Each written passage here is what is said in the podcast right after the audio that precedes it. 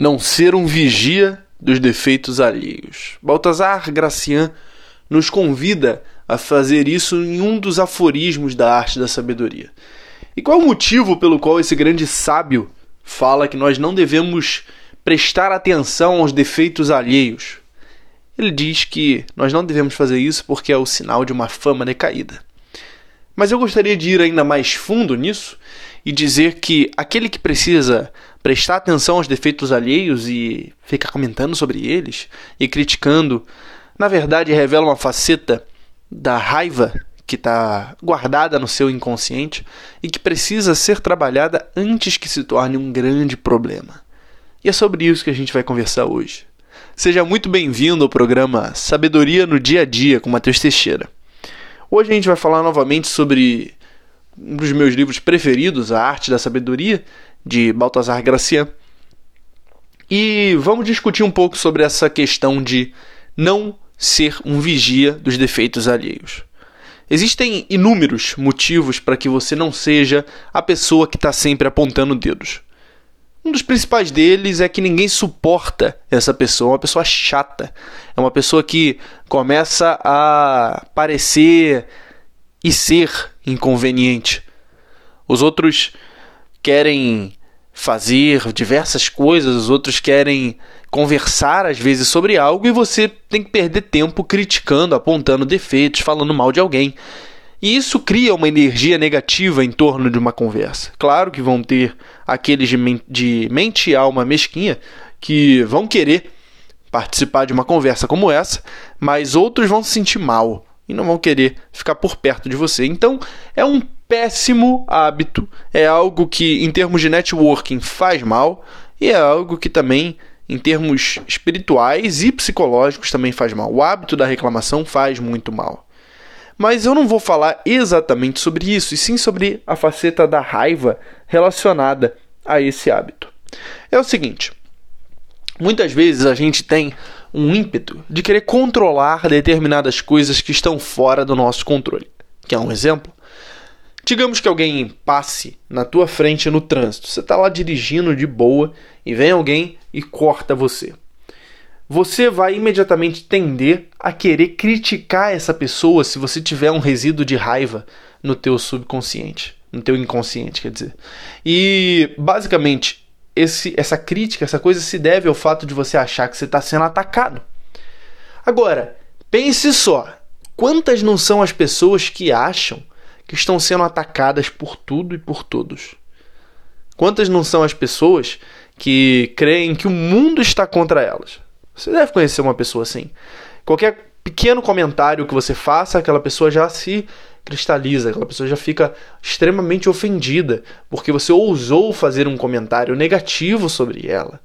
Você pode de repente chegar e fazer uma crítica construtiva na melhor das intenções, porque você já tem uma experiência naquilo, ou porque você sabe que o que aquela pessoa está fazendo vai dar errado, e ainda assim o que, que essa pessoa vai fazer? Ela vai ignorar totalmente a tua crítica e ela vai se focar no fato de que você a criticou.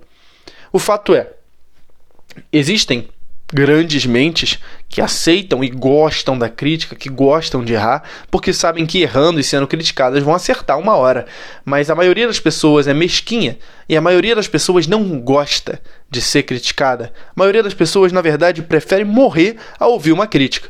E quando aquela pessoa está errando em alguma coisa, se você chegar e criticar, apontar um dedo ou falar mal dela para outra pessoa, ela não vai ver isso como uma oportunidade de mudar. Ela vai pegar e se afundar ainda mais no erro para mostrar para você que ela pode, que ela é livre, que ela pode fazer o que ela quiser.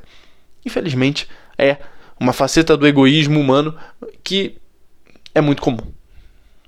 Se, se você tiver um relacionamento mais aprofundado com alguém, um namoro, uma amizade, você sabe disso, que por vezes você está falando uma coisa por bem para aquela pessoa e aquela pessoa ela faz mesmo de sacanagem, exatamente o oposto do que você falou para mostrar que ela pode. E, bom, você tem duas opções a partir disso. Ou você pode achar que o mundo não é digno de você e se afastar de tudo e todos, ou você pode entender como a natureza humana funciona e se adaptar à realidade das coisas, que é bem diferente de como você acha que as coisas deveriam ser. Eu diria que a postura do sábio É a segunda, é se adaptar à realidade das coisas. Se você não pode mudar o mundo pelas suas palavras, ao menos faça pelos seus atos. Um exemplo. Você vê uma pessoa falando uma palavra de forma errada. Em vez de ser mal educado no meio da conversa, parar aquela pessoa e dizer para ela: Olha, você falou tal coisa errado, certo é assim? Você pode simplesmente falar a palavra de forma certa logo em seguida e ver se a pessoa se toca. E se a pessoa não se tocar? Bom, o problema é dela. Quem vai continuar falando errado é ela. Por que, que você tem que ter essa mania? E observar em si mesmo também. Isso. Quantas vezes você não fica irritado ou você não aponta defeitos, na verdade, em forma de reatividade? Quantas vezes você não faz as coisas porque você viu alguém fazendo algo e você acha que essa pessoa estava te atacando de alguma forma?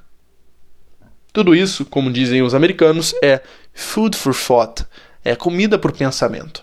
Mas é necessário refletir bastante sobre essa situação e olhar a fundo se você hoje é uma pessoa que está apontando defeitos alheios e por que que você está apontando defeitos alheios. Todos nós, em maior ou menor grau, vamos fazer isso, de ficar apontando defeito dos outros. Isso é natural. A gente olha tal coisa, se incomoda, em determinado momento vai fazer um comentáriozinho, mas quando isso se torna uma tendência, quando isso se torna um padrão de comportamento, vai ser algo muito prejudicial na sua vida. O seu foco vai estar sendo excêntrico, ou seja, fora de você, em vez de estar sendo incêntrico, ou seja, dentro de você, centrado em você. Sempre, sempre, sempre.